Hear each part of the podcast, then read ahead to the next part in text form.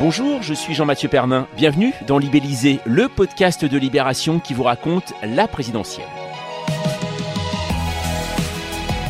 Depuis le mois de février, nous vous relatons les coulisses de cette course à l'Élysée où entre Cuba, combat d'ego, ralliement et même un chien électeur pendant les primaires LR, il s'est passé quelques petites choses. Dimanche, on vote pour le premier tour et Libellisé bien, vous a proposé de revenir chaque jour de cette semaine sur la campagne d'une ou d'un candidat vu par là ou le journaliste qui l'a suivi au plus près.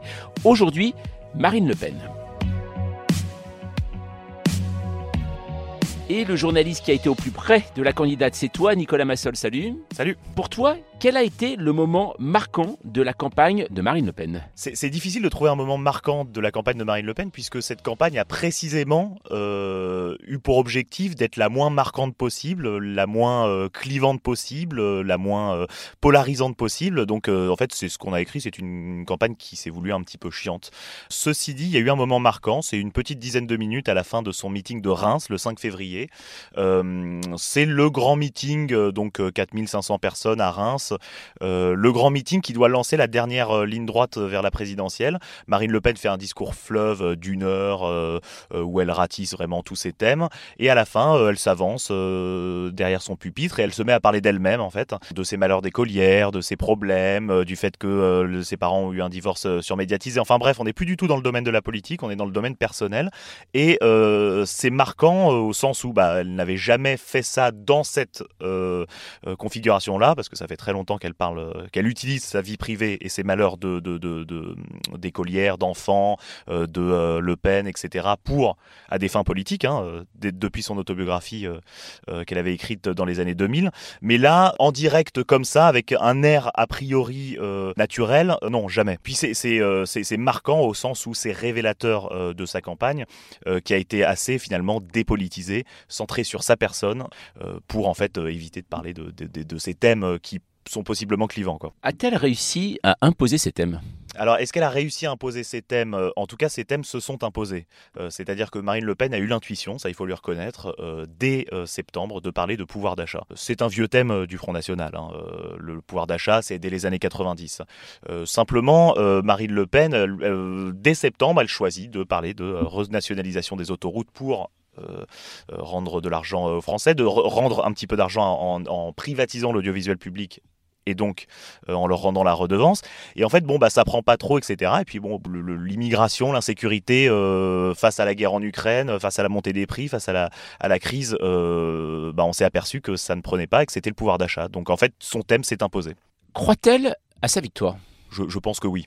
Je pense que oui, parce qu'elle est, euh, elle s'en approche. Toutes les conditions euh, quand même sont euh, réunies. un président Macron détesté, un front républicain qui est absolument affaissé, une dédiabolisation à outrance. Et puis bon bah voilà, elle est, elle, n'a jamais été aussi haute en fait dans les sondages. Donc oui, je pense qu'elle croit à sa victoire. Et en tout cas, ses partisans y croient.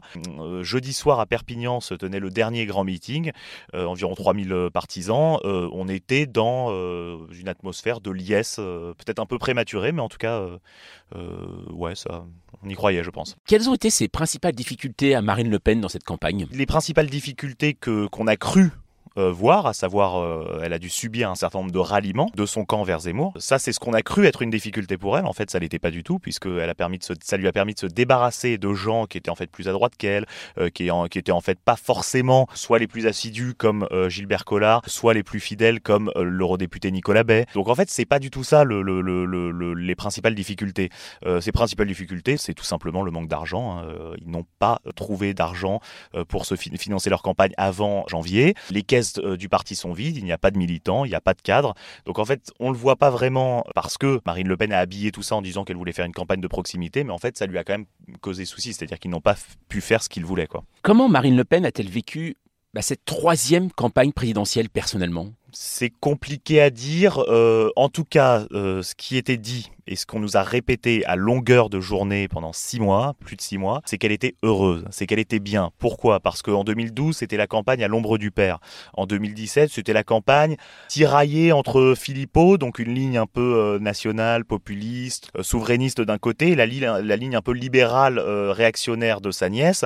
Donc en fait, elle n'était pas vraiment elle-même, elle se sentait mal. D'ailleurs, elle a raté son débat. Cette fois, c'est vraiment Marine Le Pen c'est ses thèmes, euh, elle se fait confiance, elle s'est débarrassée de son parti, elle le dit elle-même, hein, elle dit qu'est-ce que ça me fait du bien, je me suis débarrassé de mon parti, euh, j'ai pas à leur rendre de compte, euh, le parti c'est à côté, c'est Jordan Bardella, moi maintenant je fais ce que je veux. Donc, et finalement en fait j'ai plutôt tendance à la croire puisque dans les moments de off où on a pu échanger, je l'ai trouvé assez détendu. Après, je pense que les ralliements de, de, de, de vers Zemmour ne lui ont pas toujours fait plaisir. Y a-t-il un événement en coulisses qui pourrait résumer sa campagne? Je pense que la séquence Marion Maréchal peut résumer la campagne de Marine Le Pen. Pourquoi? Parce qu'on a le visible, euh, ce que tout le monde en fait a vu, à savoir Marion Maréchal, la nièce de Marine Le Pen, qui avait quitté la politique euh, en 2017, revient et, dit finalement je soutiendrai le mieux placé, puis finalement euh, je ne soutiendrai pas ma tante, puis finalement je soutiens Zemmour. donc là on a l'impression en fait que, que la fautive, l'ingrate dans l'histoire c'est Marion Maréchal. Et en fait Marine Le Pen a parfaitement joué de ça, parce qu'en coulisses en fait elle s'est activée pour déminer euh, ce ralliement, euh, en commençant par euh, lancer des offs dans la presse pour la faire sortir du bois, pour faire sortir Marion Maréchal du bois, en la poussant finalement dans les bras d'Éric Zemmour et elle-même, Marine Le Pen, devant les caméras, jouait la tante éplorée, trahie, qui a élevé et porté sur son sein la petite Marion Maréchal. Et donc en fait, je trouve que ça résume assez bien la campagne. Pourquoi? Parce que Marine Le Pen finalement est sympathique, alors que, alors que fondamentalement, genre c'est elle qui euh, a un petit peu euh, provoqué, euh, on va dire, les choses, qui a un petit peu persécuté politiquement, en tout cas sa nièce, quand elle était dans son parti. Donc en fait, il y a une image trompeuse de Marine Le Pen, et ça révèle aussi à quel point bah, Zemmour a fait les affaires de Marine Le Pen. C'est-à-dire que si Zemmour n'avait pas mis en scène les ralliements, y compris de la nièce de Marine Le Pen, est-ce que Marine Le Pen aurait été si sympathique? C'est-à-dire que la majorité des gens, quand ils voient ça, ils se disent bon, la pauvre Marine Le Pen quand même. Et Marine Le Pen n'est pas pauvre du tout, mais en tout cas, euh, merci Zemmour pour, euh, pour elle. Si jamais Marine Le Pen ne gagne pas cette élection présidentielle, compte-t-elle jouer encore un rôle dans la politique nationale par la suite? Alors il y, a, quelques semaines, quelques mois, je t'aurais dit non, mais là c'est de plus en plus clair. C'est-à-dire que mm, au départ c'était si je perds, euh, je ferai autre chose. Là c'est euh, a priori je ne, je, voilà, je ne me représenterai pas une quatrième fois à la présidentielle. Et puis euh, à Reuters, elle a dit que dans une interview à Reuters, elle dit que finalement bah elle verrait qu'elle se, elle, elle, sera là où elle est la mieux placée, là où elle sera le plus utile, ce qui veut dire qu'en fait elle restera quoi. Une dernière chose, Marine Le Pen est-elle une candidate euh, facile à suivre. En tout cas, euh, autour d'elle, il y a eu une vraie stratégie dans son, équipe de campagne pour faire que les journalistes se sentent bien. Pendant très longtemps, c'était la guerre entre la presse et le FN. Là, il y a une nouvelle attachée de, presse euh, dont le job est de faire que ça se passe bien. Pourquoi? Parce que si ça se passe bien entre la presse et Marine Le Pen, eh ben, les articles sont plus gentils et elles le disent comme ça. Alors ça n'empêche pas que Marine Le Pen reste l'extrême droite et que l'extrême droite a toujours, on va dire, des réflexes. Par exemple, mon collègue Tristan Berthelot s'est fait euh, éjecter d'un off avec euh, Marine Le Pen. Donc euh, seule Libération s'est fait éjecter de, ce off au prétexte qu'on aurait, enfin pour un prétexte fallacieux qui est en fait Marine Le Pen ne voulait pas voir Libération qui avait révélé qu'elle touchait toujours un salaire de 5000 euros pour un poste qu'elle n'occupait plus au Rassemblement national. Donc ça reste ça, mais finalement c'était plus difficile du côté de Zemmour.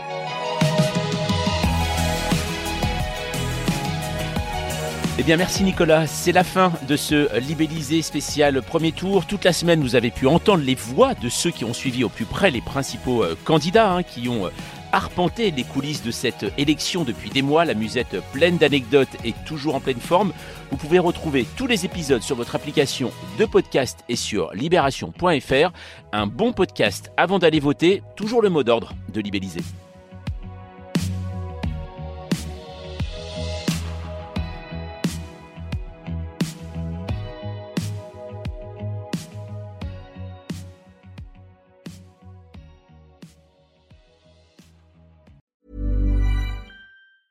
Hi, I'm Daniel, founder of Pretty Litter. Did you know cats tend to hide symptoms of sickness and pain? I learned this the hard way after losing my cat, Gingy. So I created Pretty Litter, a health monitoring litter that helps detect early signs of illness by changing colors, saving you money and potentially your cat's life. Pretty Litter is veterinarian developed, and it's the easiest way to keep tabs on your fur baby's health right at home. Go to prettylitter.com and use code ACAST for 20% off your first order and a free cat toy. Terms and conditions apply. See site for details.